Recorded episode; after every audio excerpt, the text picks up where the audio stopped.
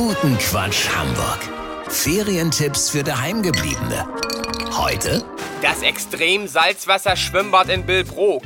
Im wunderschönen Billbrook hat letztes Jahr das erste Extrem-Salzwasser-Schwimmbad Europas geöffnet. Der Salzgehalt im Wasser ist genauso hoch wie im weltbekannten Toten Meer.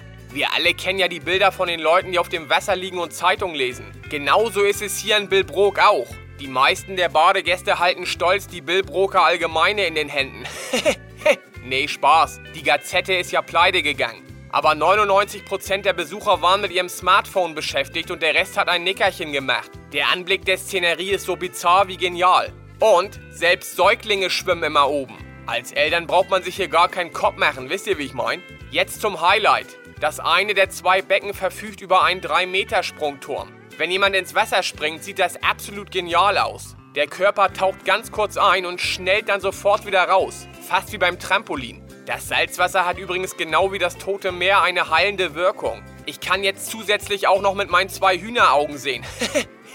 nee, im Ernst, meine Haut ist seitdem so glatt wie die von einem Aal. Und einen habe ich noch. Man darf sich auch an den Salzkrusten in der Umkleide bedienen und den mitgebrachten Salzstreuer damit befüllen. Wie geil ist das denn bitte? Also Leute, das extrem Salzwasser-Schwimmbad in Billbrook freut sich auf euren Besuch.